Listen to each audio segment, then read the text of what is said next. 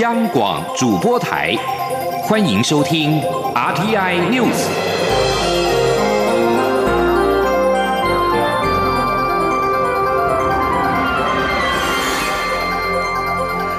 各位好，欢迎收听这节央广主播台提供给您的 RTI News，我是陈子华。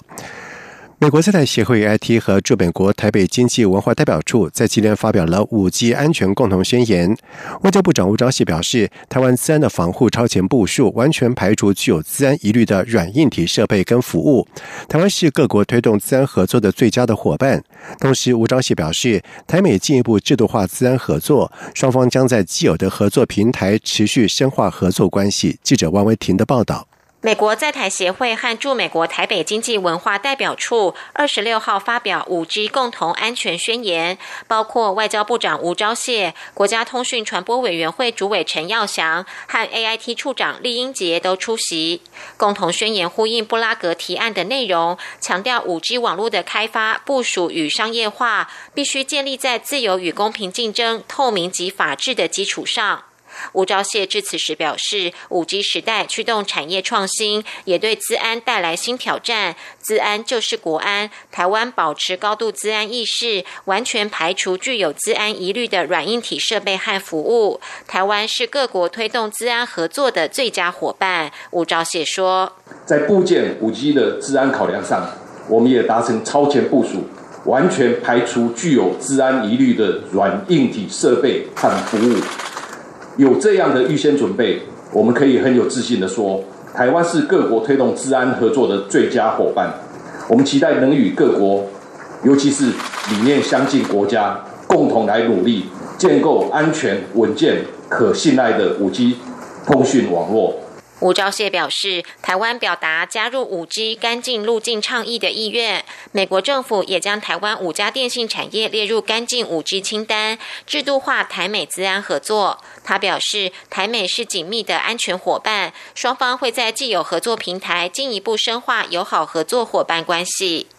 国家通讯传播委员会主委陈耀祥致辞时表示，资通安全已经是国安议题，五 G 网络更是国家关键设施。NCC 在五 G 试照过程中，要求得标业者提出五 G 网络资通安全维护计划。建设五 G 网络的同时，要确保行动宽频基础设施安全和保障消费者权益。陈耀祥说，希望台美双方合作能进一步巩固网络安全，让数位经济发展的同。同时，也可提供国家产业更安全的环境。中央广播电台记者王威婷采访报道。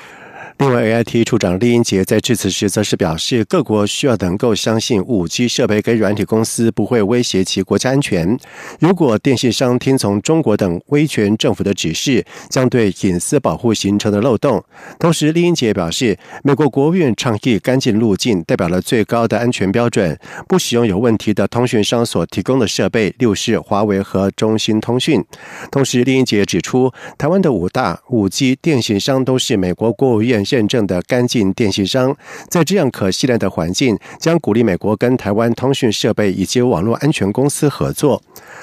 而针对美国在台协会 IT 在今天举办台美五 G 共同宣言论坛活动，民进党中指挥在今天也针对了五 G 产业发展趋势与策略进行了专案报告。兼任党主席的蔡英文总统在会中才是指出，台美携手保障五 G 的安全性以及数位经济发展是政府的主要的目标。在未来，政府也会持续透过产官学合作，加速五 G 智慧基础建设发展，同时透过五 G 国家队的力量打进国际。杯记者刘玉秋的报道。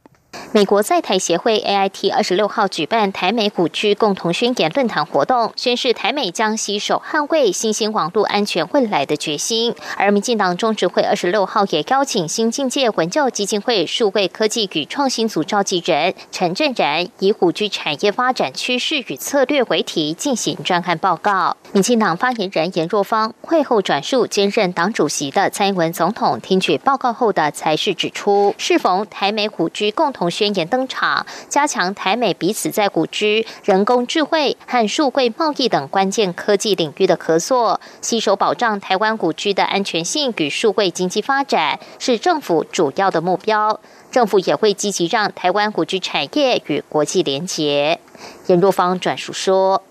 未来我们也会持续透过产官学合作，加速五 G 智慧基础建设发展，同时透过五 G 国家队的力量，打进国际杯，让台湾五 G 连接以后的世界，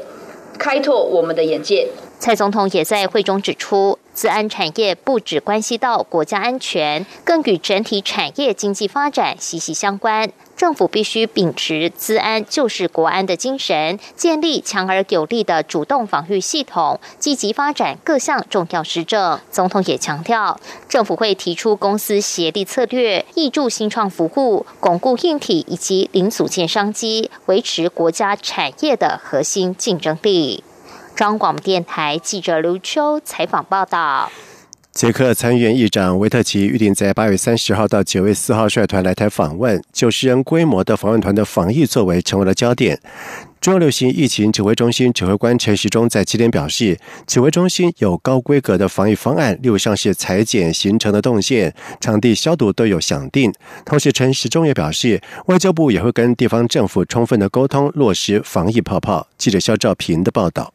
捷克参院议长维特奇预定八月三十号到九月四号率团来台访问，九十人规模的访问团防疫作为成为焦点。先前外交部已经说明，捷克团防疫规格要比美国、日本政要的模式更为严格，全团将进行三次裁剪，在捷克登机前一次。到台湾之后，也要有两次裁剪。中央流行疫情指挥中心指挥官陈时中二十六号表示，捷克团有国会外交的成分，其中在经贸议题上比重较高，而他自己也会出席相关会议，分享台湾的防疫心得。陈时中也说，由于会出入公家机关与民间机构，所以已经请防疫医师针对人员动线、如厕分流、人员教育训练。进行安排。他说：“嗯，有大概有一两家公司，大概觉得就是说场地比较小，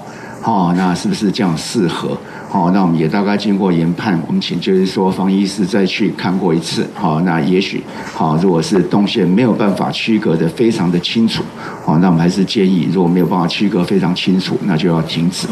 不止事前缜密想定，就连参访后也有标准化的消毒计划。陈时中说：“哈，所以我们建议外外交部哈，不是哈来外包一个公司统一的来做，或者建议就是说，是不是能够请国防部的哈的化学兵来做帮忙？那这样的一个术后的消毒就能够做的比较规格化。”由于捷克团访兵访问期间会入住台北市旅馆，引起台北市政府关切。陈时中表示，指挥中心一定会让地方政府了解访兵行程与细节，这部分外交。部都会与相关单位充分沟通，而为了确保外交泡泡的安全性，如果访宾有单独行程，也会有服务人员全程陪同；要是刻意脱团，也会有相关法则。中央广播电台记者肖照平采访报道。在另外一方面，国内从六月七号开始解封至今，民众的警戒心也是越来越低，以至于防疫新生活落实的情况并不理想。陈时中表示，如果不明感染源的本土病例持续的增加，且涉及多数城市或者是场域的时候，指挥中心就会宣布全国性的强制措施，以阻断传播链。至于彰化县卫生局和台大公卫学院合作的万人血清研究计划，其中报告无预警的喊停，却又再度转弯，将在二十七号对外公布，指挥中心发言人庄仁祥也会出席。针对此事件的转变，陈时中表示，他确实看过报告部分的内容，但是由于他对研究方法跟细节不了解，不适合代为说明，有计划当事人亲自解释，比较能够降低争议。而俗称武汉肺炎 （COVID-19） 是肆虐全球，除了台湾之外，其他的国家的疫情仍然是相当的严重。交通部观光局在今天是再度宣布了延长出入团的禁令，而且这次没有期限，恢复的时间将另行公告。观光局表示，旅客解约退费处理原则以旅客取消时指挥中心公布国际疫情以及建议等级来办理，并且请旅行业者以对旅客有利者为优先的考量适用。劳保年金改革草案将在年底出炉。劳动部长许明春表示，期盼这一次的改革可以延长劳保十年，甚至是二十年的财务状况，所以一定会溯及既往，否则对年轻人不公平。同时，他也强调，自凡而缩，虽千万人无往矣。这次就算掉了乌纱帽都要做。记者杨文军的报道。根据劳动部二零一九年的精算报告，劳保基金已于二零一七年出现收支逆差，预估二零二六年破产。尽管明年总预算将拨补新台币两百二十亿元给劳保基金，但并未延缓劳保破产的危机，改革迫在眉睫。劳动部部长许明春指出，二零零八年立法院将给付率喊到百分之一点五五，当时就预见九年后会入不敷出，所以年底。将提出劳保年金改革草案，方向包括调整年资给付率、提高劳保费率的速度、拉长平均投保薪资采计期间，以及提高政府每年拨补等。期盼这次的改革温和稳健，并可以延长劳保十年甚至二十年的财务状况。所以一定会溯及既往，否则对年轻人不公平。台湾劳工阵线秘书长孙友莲指出，由于现在正在请领劳保年金的人。当初付出的金额相对低，所以他支持溯及既往。但对于请领金额低的人，应该要有不同的做法。他说：“因为呃，改革的目的在调节，呃，你所缴的保费跟你最终你所领的这样的一个年金本身这个合理性啊，啊，呃，因为各项的因素而导致他请领的这个金额呃不足一定的金额以下的，他可能就有一些呃比较弹性的做法。”至于劳保年改是否会冲击民众信任，爆发一次请领的挤兑潮？许明春说，之前劳保改革时就曾发生过，但当时选择一次请领的，现在都后悔了。所以民众还是要好好思考怎么领对自己最有利。他也说，这次改革会影响千万劳工，就像古人说的“自反而缩，虽千万人无往矣”。这次就算掉了乌纱帽，都要做。中央广播电台记者杨文君台北采访报道。在外电消息方面，印度警方在印度北方的达兰萨拉一带是逮捕了跟中国间谍查理朋有牵连的两名人士。西马谢尔邦首席部长杰朗塔库向媒体指出，案件正在调查当中，但是初步调查已经证实，他们透过刺探西藏精神领袖达赖喇嘛的情资以获得报酬。而西藏之声在二十五号报道指出，一名自称是罗桑。别名为查理彭的中国间谍，在这个月的十一号在德里被印度警方逮捕，而该名男子已经向警方透露，中国给他的两个任务，其中包括刺探。白喇嘛的情资，以及为中国外交官员转账来安排他们的出行等等，提供各种服务。而根据《印度时报》，印度警方在最近又在达兰萨拉附近拘捕了跟查理彭案件有牵连的两名人士。同时，根据警方向媒体透露的消息指出，被拘捕的这两名人士是收入很少，但是他们却有很多的转账跟旅行的记录。而针对此一事件，喜马希尔邦已经是加强了。达赖喇嘛的维安工作。联合国在二十五号阻挡了美国一项对伊朗重启国际制裁的争议性的要求。安理会表示无法继续进行这项争议性的举措，而印尼大使贾尼则是表示，安理会主席不会根据华府的要求采取进一步的行动。印尼在八月担任联合国安理会的主席国。贾尼在有关中东的视讯会议上面引述身为联合国最高权力的机构的安理会对美国的策略缺乏共识，则作为否决美国要求的主要的理由。而美国总统川普政府指责伊朗没有遵守。二零一五年历史性的伊朗协议当中的条款，并且要求安理会重启对伊朗的制裁，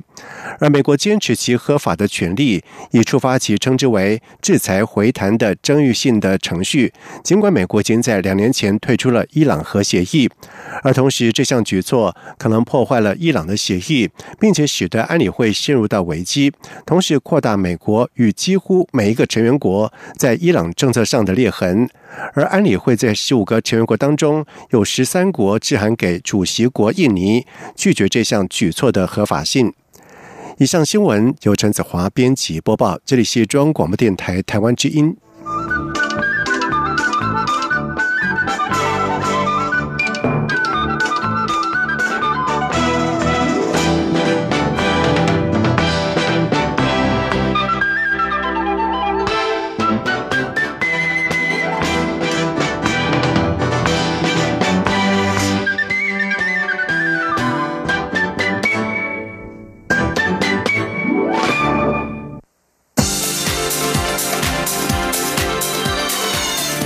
是中央广播电台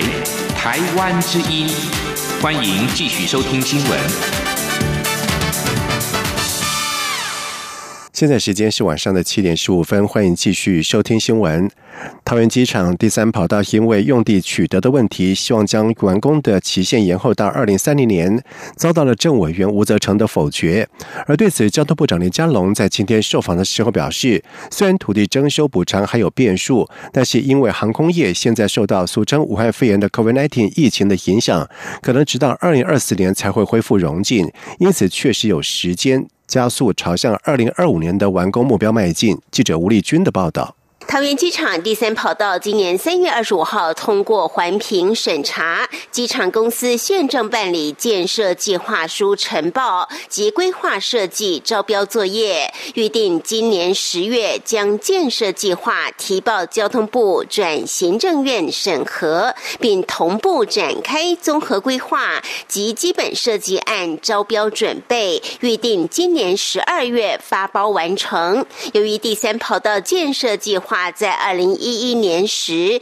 原定二零三零年完工，直到二零一六年七月才提前到以二零二五年完工为目标。因此，对于行政院政务委员吴泽成日前否决第三跑道完工时程回到二零三零年，交通部长林佳龙二十六号受访时也表示支持，并强调航空业现在受到武汉肺炎疫情。影响可能直到二零二四年才会恢复融景，因此确实有时间加速朝二零二五年完工的目标迈进。林佳龙说：“我们还是要朝二零二五年来努力，那只是因为土地征收还有补偿相关的这些行政程序还是有一些变数。那现在因为整个国际航空业啊受到疫情的影响。”可能在二零二四年之前才能够恢复到二零一九年，所以我们也确实有比较多的时间可以好好来检讨，那加速一些有关于设计规划的发包同步作业，那只要土地取得能够提早。工程就能够提早来完成。不过，由于第三跑道面积七百二十三公顷，其中需征收的土地即达五百八十七公顷，涉及六千一百九十户、一万六千三百六十七位民众的拆迁补偿。尽管民航局强调将秉持先建后迁原则，预计二零二四年完成民众搬迁与土地取得。不过，就连桃园市长郑文灿都认为，二零二四年拆迁完成后，要赶在一年的时间内完成第三跑道的新建，难度很高。中央广播电台记者吴丽君在台北采访报道。政府拟针对制造业的排碳大户开征碳费，全国工业总会在今天呼吁务必和产业做过详细的沟通之后才订定法规，并且呼吁等到疫情结束之后才来实施，否则是双重的打击。而工商协进会则是表示，台湾现行已经有货物税、印花税等等，如果要再加收碳费，应该重新检讨税制。记者谢佳欣的报道。环保署预计年底要推出温室气体减量及管理法修法草案，严拟将针对制造业的排碳大户开征碳费，并排除运输业及驻商。做法可能会效法新加坡模式，目前仍在听取产业意见。对此，全国工业总会常务理事何宇二十六号受访指出，近十年来企业的法定劳动成本、法定成本一直提高，压低获利率。虽然台湾高科技业透过创新拉高产品附加价值来弥补部分成本上扬的问题，但船产则相对越来越困难，甚至难以生存，只能外移。如今政府打算加征碳费，希望事前可以和产业做过充分讨论，以定定可行且合理的法规，且要有完整配套，把冲击降到最低。包括要在疫情结束后才上路，提供诱因协助产业减碳。他说：“就是你的生产流程的技术改善，降低排碳量的设备嘛。你能够用租税的方式来鼓励投资更新设备嘛，淘汰旧设备嘛。政府从减税跟奖励的方向来降低整个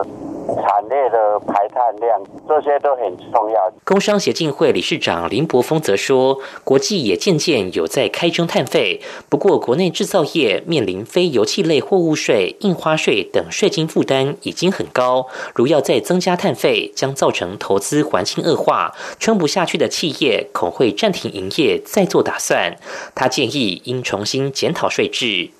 两人也都指出，台湾最大的排碳来源就是政府相关的国营事业，包括台电、中油，尤其火力发电，政府应以身作则，由火力电厂带头减碳。中央广播电台记者谢嘉欣采访报道。前总统马英九一番错误的国家路线，将台湾推到战争边缘，连日来是遭到了民进党政府的炮轰。国民党主席江启臣在今天下午在中常会当中公开的力挺他，并且表示，全力备战绝不是畏战，当然是国防基本工作，以致对外更是不分朝野的目标。但揭露冲突风险、提高全民危机意识，同样是执政者该有的作为，不该刻意污名化这些提醒战争风险的人。记者刘品希的报道。前总统马英九近来与蔡英文总统不断就两岸议题隔空交火，副总统赖清德、行政院长苏贞昌、民进党全都发言反击，力挺蔡总统。国民党主席江启臣二十六号下午也在中常会中公开发表谈话，声援马英九。江启臣表示，上周日是八二三炮战，战争的记忆提醒我们和平的难能可贵。新冠肺炎疫情与美国总统大选，让美中对抗的情势急剧升高。国际危机组织今年六月的危机观察报告，将台湾海峡列入政治安全情势重大恶化地区，共军演习、攻击绕台挑衅越加频繁，执政当局不该对区域形势毫无警觉。江启臣强调，民主社会对执政者提出质疑是正常的，执政者应该回归事实全责来回应，不该刻意污名化这些提醒战争风险的人。他说：“全力备战，但绝不畏战，当然是国防的基本工作；一致对外，共同捍卫国家利益，更是不分朝野的目标。但是揭露冲突风险，提高全民危机意识。”同样是执政者应该有的作为。江启臣表示，国民党作为中华民国开国政党，以维护中华民国主权为己任，以捍卫台湾安全为使命。为了国家安全及两岸和平，国民党不怕当市井的乌鸦。除了支持国家充足战备，同样期待两岸执政者积极追求和平稳定的两岸发展，以对话取代对战，以竞争取代战争。央广记者刘品熙在台北的采访报道。而另外，司法院大法官将在二十八号公布党产条例事件的结果。江启臣表示，民进党政府违宪昭然，不论民进党怎么打压、怎么样没收国民党的财产，国民党都不会退却。二零二零第五十五届电视金钟奖在今天公布了入围名单，在去年热门的夯剧《谢谢被害者》《淑女养成记》。《醉梦者》都获得了八项的提名，用走伽马点就入围九七项，《想见你》《镜子森林》《试罪者》又获得了六项的提名。而本届电视金钟奖的特别奖是颁给了资深演员林奕雄以及小凤仙。记者郑祥云、江昭伦的报道。电视圈年度盛事二零二零第五十五届电视金钟奖二十六号公布入围名单，由文化部长李永德、综艺节目主持人黄子佼与演员温升豪亲自揭晓入围名单。戏剧类节目奖部分，在国际上打出好口碑的台剧《谁是被害者》入围戏剧节目奖、戏剧节目男主角奖、戏剧节目导演奖等八项大奖。用酒干妈奖入围七项，《想见你》、《镜子森林》、《试罪者》、《苦力》并列六项提名。迷你影集电视电影奖部分，叫好叫座的《俗女养成记》与《醉梦者》也各获得八项提名。其中，《俗女养成记》里的小嘉玲吴以涵与大嘉玲谢盈萱将争夺后座，杨丽英与秀琴则要争抢女配角奖，形成有趣的网内互打。另外，《想见你》的许光汉与柯佳燕，以及《镜子森林》的姚纯耀、杨景华都分别获得视帝视后提名。张孝全则同时入围戏剧节目男主角奖与迷你剧集电视电影男主角奖。评审委员主委曲永宁表示，OTT 平台的兴起确实带动台湾戏剧发展，且类型多元，值得肯定。曲永宁说。我觉得我们的创作的勇气又回来了，让大家更有勇气去做更多的尝试的可能。其实我可以预见。明年后年，其实每一年戏剧节目都会有很精彩的表现。综艺节目部分，今年报名件数再度递减，综艺节目主持人奖也仅有四组入围。曲友宁认为，提名结果反映了当前台湾综艺节目的困境。曲友宁说：“或许也凸显了一个综艺节目现在的困窘的状况，因为呃，网络节目、平台节目很多。”呃，越做越好，越做越成功，然后有一些人才也被吸引走，然后甚至制作费在综艺节目上是越来越下滑的情况。其实或许借由这个提名，可以提醒很多的呃，这段或电视台能够有机会得到更多的资源，然后做更好的综艺节目。本届电视金钟奖特别奖颁给资深演员林义雄与小凤仙。特别奖评审委员会主委梁书生指出，高龄八十多岁的林义雄与今年初甫过世的小凤仙，大半生都参与台湾电视歌仔戏以及电视剧演出，敬业且愿意提携后辈。巧合的是，两人也参与了去年用酒干妈点的演出，获奖实至名归。二零二零第五十五届电视金钟奖将于九月二十六号在台北国父纪念馆举行颁奖典礼。中国电台记者郑祥云、张昭伦台北采访报道。在外电消息方面，俄罗斯反对派政治人物纳瓦尼的资深盟友热丹若夫在今天表示，他相信只有俄罗斯总统普京才能够授权对。纳瓦尼进行这起可能的下毒事件，纳瓦尼是敢于对克里姆林宫直言不讳的俄国的异议人士。俄罗斯当局已经表示，任何暗示普京以某种方式卷入纳瓦尼生病的说法都是不正确的。并且称这些是空泛的言论。俄罗斯当局并且表示，纳瓦尼是否真的中毒，目前不清楚。而现年四十四岁的纳瓦尼在从西伯利亚飞回莫斯科的飞机上面倒下，在二十号被以飞机送到德国医治。纳瓦尼创立的反贪腐基金会主任日丹诺夫在未提供证据的情况之下表示，很明显只有普京本人才能够批准对纳瓦尼下毒。日丹诺夫并且表示，普京讨厌反贪腐基金会做的太多。暴露了普廷及其随从的秘密。在柏林治疗纳瓦尼的德国的医生在二十四号表示，纳瓦尼因为某种胆碱酶抑制剂的物质而中毒，目前还不清楚具体的物质。但是胆碱酶抑制剂是用在减轻阿兹海默症状以及其他痴呆疾病症状的药物当中一组化合的化合物。英国《卫报》报道指出，根据向研究指出，在绿化环境当中长大的儿童可以增强他们的智能，并且降低问题行为的发生。而这项针对超过六百年年龄在十到十五岁的儿童所做的分析显示，儿童生活环境中的绿化程度如果增加了百分之三，他的智商分数增加了二点六分。而这个效应同样出现在较富有以及较贫穷的区域。接下来进行今天的前进新南向。前进，新南向。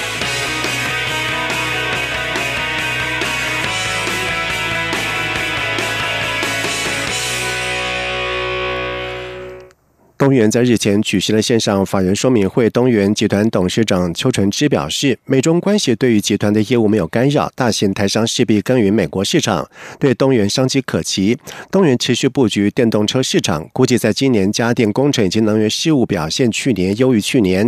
而此外，东元也积极布局台湾电动巴士国产化，在风力发电也有琢磨。而国产化趋势之下，东元可顺势掌握商机。另外，在东南亚市场方面，东元。在泰国电动渡轮已经取得了八十二台的订单，并且争取新加坡港口所需要的马达代工订单四百台，并且持续开发东南亚市场，例如像是越南车厂。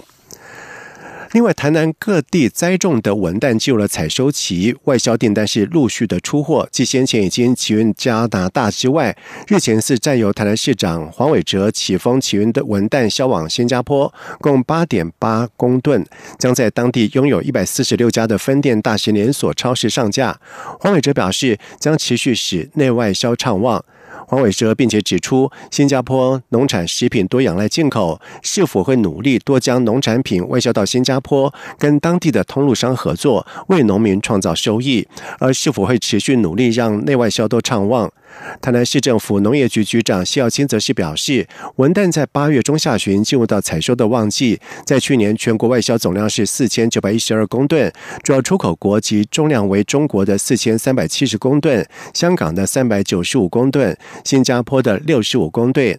而农业局这次文旦外销新加坡之后，已经着手规划外销到日本的相关作业。以上新闻由陈子华编辑播报，这里是中央广播电台台湾之音。